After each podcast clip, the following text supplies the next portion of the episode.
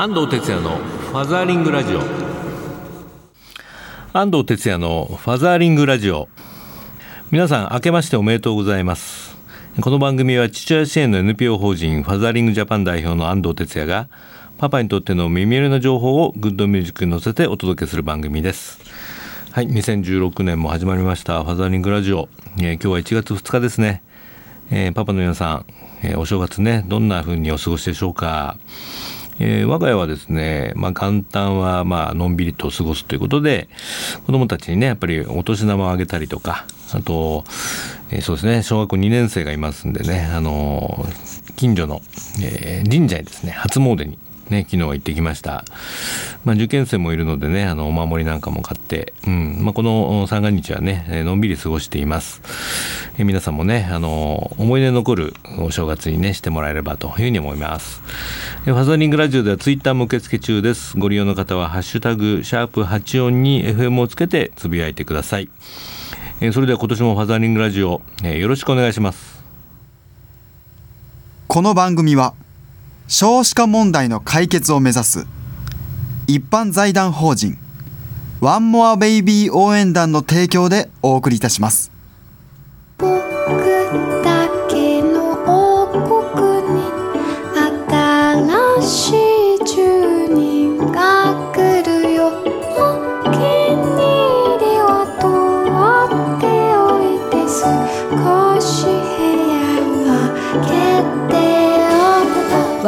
ベイビー応援団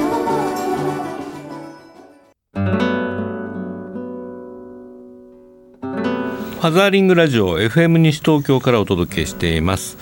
えー、今年最初のインフォメーションコーナー子育てに関するニュースなどをパパたちに知ってほしい最新情報をお届けしていますが、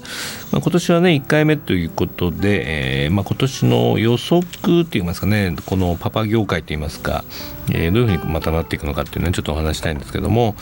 やっぱりあの去年結構イクボスが浸透してきてですねあの今年はそれが結構こう末端にまで広がっていく感じがします。えー、おそらく僕も公演がねものすごくことになってしまうんじゃないかなと思ってるんですけど、まあ、これは嬉しい悲鳴でやっぱりそれを広げることでね、えー、パパたちの育児が推進したりあるいは、えー、ママや子供たちのね笑顔が広がっていくってことですからこれはもうね心してねやっていきたいと思いますが、まあ、その一つのね象徴的なこの間出来事があってですねえっと、東北の山形県でですね山形企業育没同盟っていうのがね発足になってるんですね。これは結構ねかなり大きいニュースになってたんですけどもね、まあ、どういうことかっていうと12月10日に山形県内にてイクボスを増やそうという企業経営者らの新組織山形企業イクボス同盟の設立式がね行われました。ちょっと僕は行けなかったんですけどねあのファザンジャパンの、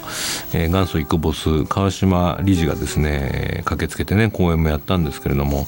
まあ、この企業同盟なんと120社がですねもう加盟してるんですね。あの地元のまあ有力企業あるいはあの放送局なんかもね入ってて、えー、すごいこれよく集まったなって感じでね僕見てなんですけども、この世界最大級となる同盟組織には、えー、男女ともに働きやすい職場環境づくりを宣言する、まあ、企業がねこれからしっかり取り組んでいきたいということで、えー、集まってもらいました。その設立宣言文がね今手元にあるんでちょっと読み上げたいんですけども山形企業育没同盟設立宣言書人口減少少子高齢化の進行により社会を支える生産年齢人口が減少していく中それらを克服し山形の創生を実現するためにはこれまでの社会における男女の役割分担意識などの価値観を改めるとともに長時間労働の見直し働く全ての人が仕事と家庭生活を両立できるよう企業が率先して取り組むことが求められている。企業自らの行動が結婚妊娠出産子育てさらには介護にも温かい社会の実現につながり企業も社会も活性化し県の発展にもつながっていく。志を共にする私たちは山形企業育ボス同盟の設立をここに宣言し部下の仕事と家庭生活の両立を応援する育ボスとして相互に連携しながらワーク・ライフ・バランスの普及拡大を進め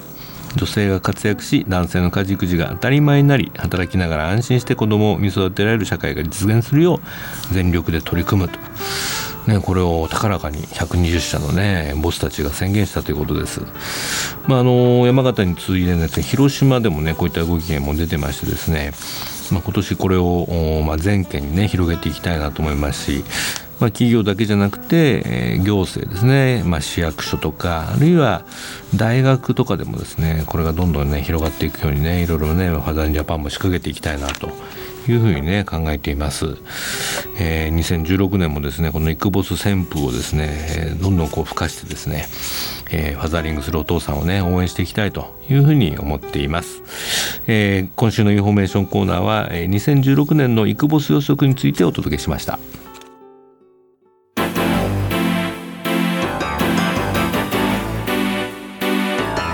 ファザーリングラジオ FM 西東京からお届けしています。ここからはソーシャルカフェのコーナー日本には社会的な課題がいろいろありますがそれを何とかしたい社会を変えたいという思いを持ってソーシャルな活動を実践する方をゲストにお呼びするコーナーです。え今日のゲストはお電話がつながっています。秋田大学医学部附属病院皮膚科医の蓮沼直子さんです。蓮沼さんこんにちは。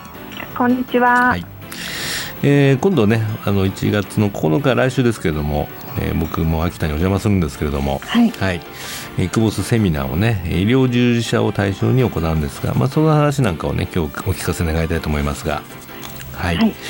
あとりあえずね新年おめでとうございます。あおめでとうございます、よろしくお願いします、えー、年末年始もお仕事だったんですか？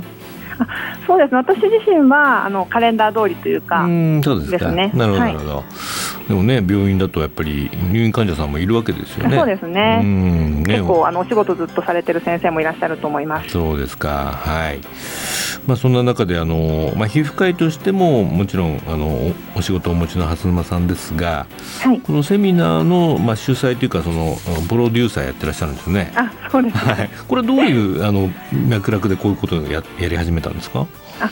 はい、あの私自身は以前から、まあ、女性医師支援といいますか、はい、あの女性医師が増えてきているんですけれども、はい、やはり医師という仕事っていうのは患者さんの命を預かる仕事であって、はい、特に女性が、まあ、出産、子育ての間になかなか同じように働けないという問題があったんですね、うんうん、まあ、それをサポートして、まあ、継続して活躍していただくっていう、うん、まあ、そういったあの目的で、うん、あのそういった支援をしていたんです、うん、でそれの関連で大学でずっと支援してたんですが、まあ、今回、医師会の方でもそういった委員会がありまして、私、委員長をしてるんですけれども、その中であの女性医師の支援というのは女性医師自身の,、あの問題もありますけれども、はい、やはりまあ保育の問題それからもう一つ大事な問題として、まあ、上司というかですね、まあ、ボスの支援が必要だっていう、はい、まあ、それは多分他の職業の方も一緒だと思うんですけれども、はい、まあ、そういった中でイクボスセミナーっていうのがあるっていうのをお伺いして、うん、ぜひ医療界でもそういったお話を聞いて、まあ、一つ何かヒントっていうのをいただければいいなっていうふうなのを感じたので、ぜひやらせていただきたいということでお願いしたっていうわけです。なるほどね、はい。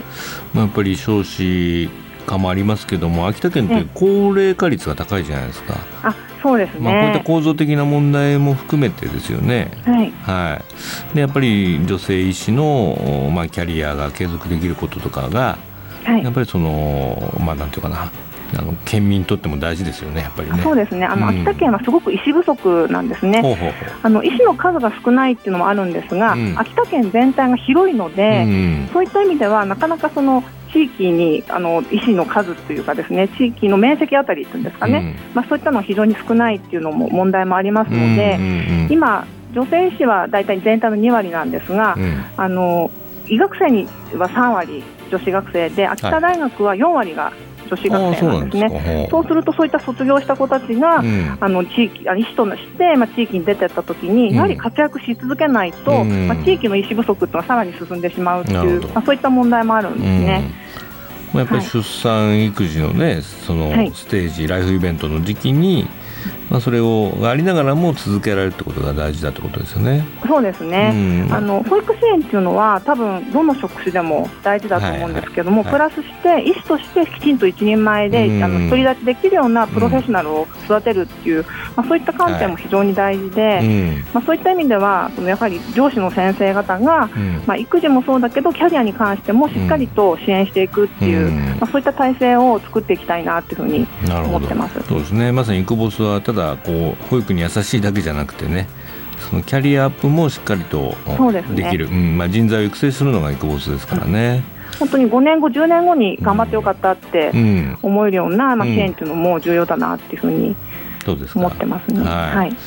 まあ、来週いよいよね開催ですけれども今どんな人が申し込まれてます？セミナーそうですね。あの、まあ、特に今回医師会主催ということで、うん、まあ、医師会のまあ会長さんですとか、うん、あと大学でいうと医学部長病院長あと大学病院の看護部長さんっていうのを中心として、うん、まあ、教授の先生や、まあ、地域の指導医の先生、それから結構医学生や研修医の方からもお問い合わせをいただいてますので、本当にこう将来のイクボス候補の方にもですね、まあ、参加していただけるんじゃないかなっていうふうにすごく期待してます。そうですか。はい。もうなんかその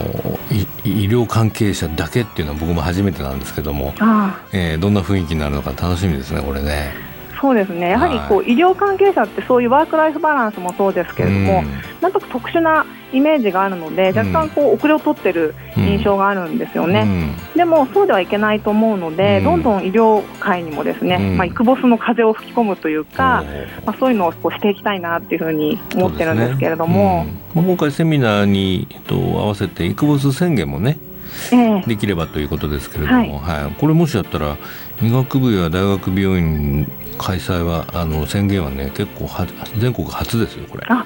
そうなんですね、はい、大学はあのやってるところあるんですけども、はい、医学部とかはね、はうん、多分ないと思うんで。あそうなんですね、うん、これ別に秋田だけの問題じゃないと思うんでね、はい、はい、そうですね。本当にもう全国に、医学部もそういうふうに変わっていかなきゃいけないっていうのは、はい、こう発信できたらいいなっていうふうに思ってます、うん、そうですね。はい、えー、1月9日の土曜日15時半から17時半、ホテルメトロポリタン秋田ではい、えー、開催になります。で僕も講演をね、えー、やることになってまして、はい、インクボスが社会を変える少子高齢化時代の職場マネジメントとはということで、はい。まあ、セミナーですね。一緒にやっていきたいと思います。はい、はい。あと、まあ、秋田先ほどねちょっと少子化だし高齢化も進んでるっていうんですけれども蓮沼さん的には今後、まあ、秋田県をどういうふうに変えていきたいと思っていらっしゃいます？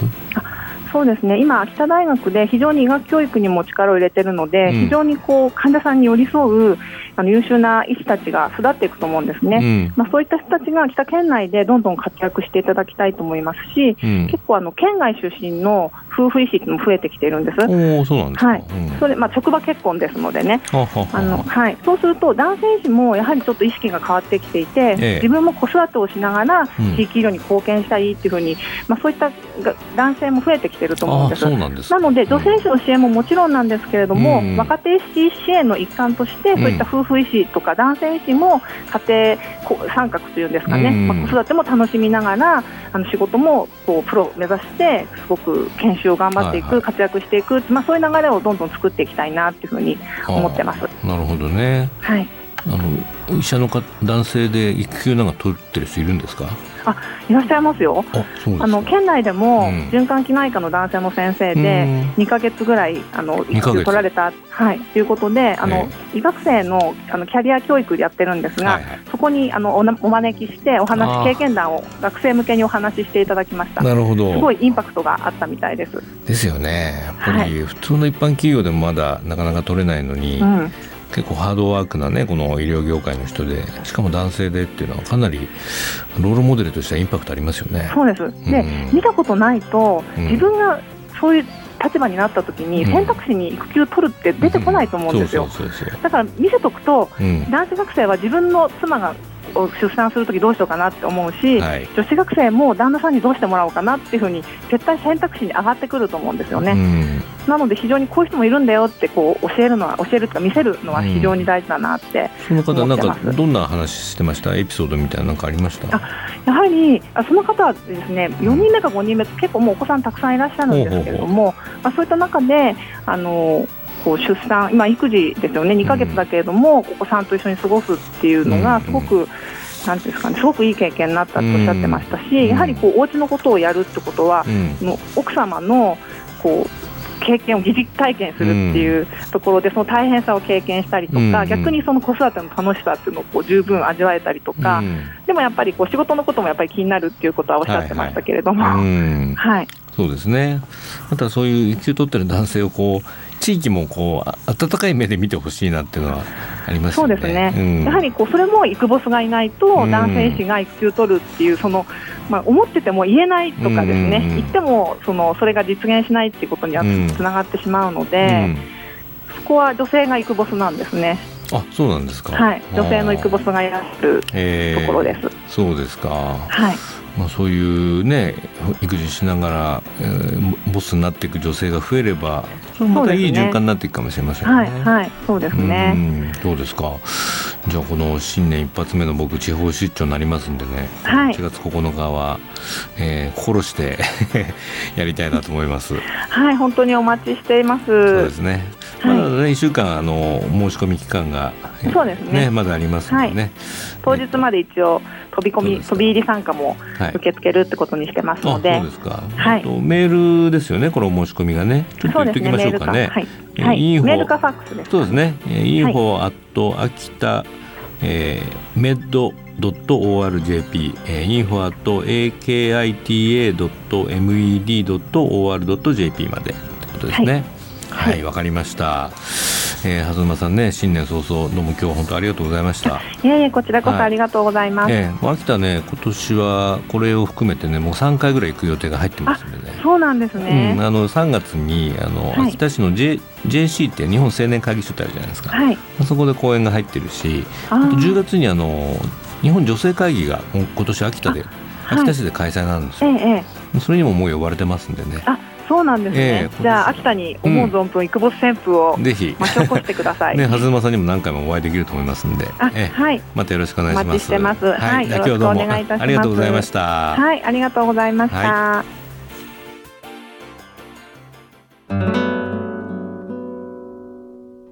絵本コーナーパパ読んでです。このコーナーで週末パパが子供と読みたいおすすめの絵本を一冊ご紹介しています、えー、今年最初の一冊はこちらですね。あべこべさんという絵本です。ちょっと読んでみましょうね。昔あるところにあべこべさんの家がありました。あべこべさんの家ではいつも起きるのは真夜中でした。みんな起きるとパジャマに着替えて2階に来ました。夕ご飯なのです。さあいただこうかとお父さんは言いました。ソーセージをお手玉みたいに投げて口に入れました。なんていい子なんだとお父さんは言いました。ドッジフォークで物を食べるのはよしなさいとお母さんは言いました。それは髪を溶かすものよ。手の指と足の指を使いなさい。ジャムをくれないかとお父さんは言いました。ジャムをべちゃっと掴むとお父さんに投げました。ありがとうとお父さんは言いました。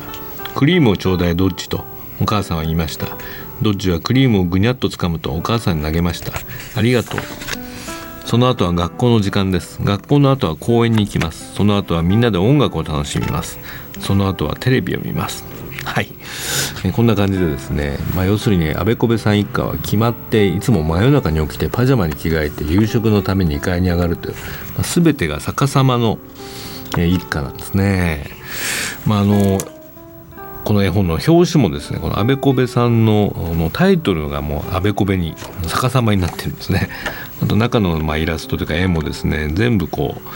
えーまあ、テレビを見てるシーンも逆立ちをしてテレビを見てたりとかですね、えー、お風呂のシーンもですねお父さんは空っぽの湯船に使ってその周りに水あのお湯がいっぱいあるというですね。まあ、その後ですねこの話はあのあるその普通の家の、えー、子供のベビーシッターに行くというですね面白い展開になるんですけどね。これぜひ最後どんなことになるか、えー、読んでみてください。はい。えー、本ナビの方にもねこんなレビューが来てましたね。こちら島根県の男の子6歳女の子男の子3歳女の子0歳の30代のままもぐもぐもぐさんからですね。息子たちが何度も読んで読んでと言われます。ご飯は机の下にあるとか足を洗ってきてねとかちょこちょこ面白い発言がありますし泥棒が来た時のおもてなしが最高に面白いです。間違いさ間違い探しみたいにあべこべの古書を子供と探すのも面白いですね。とはい、まあ、そんな楽しみ方もね多分あるんでしょうね。うんこれ結構うちの2年生もゲラゲラ笑いながらね聞いてました。はい、えー、冬休みねこの一冊ぜひ楽しんでみてください、えー、今週の絵本はあべこべさんフランセスフランセスカ・サイモン作ケレン・ラドローへ青山南役文化出版局から発売になっています。Facebook ページにもリンク貼っておきますのでご覧ください。今週の「パパ読んで」でした。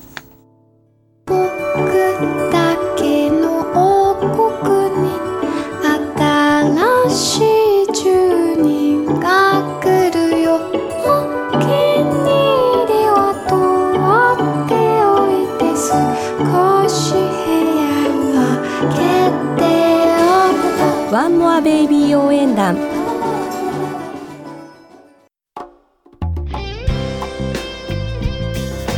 ファザーリングラジオそろそろお別れの時間になりました。今年最初のね放送でしたけどいかがでしたでしょうか？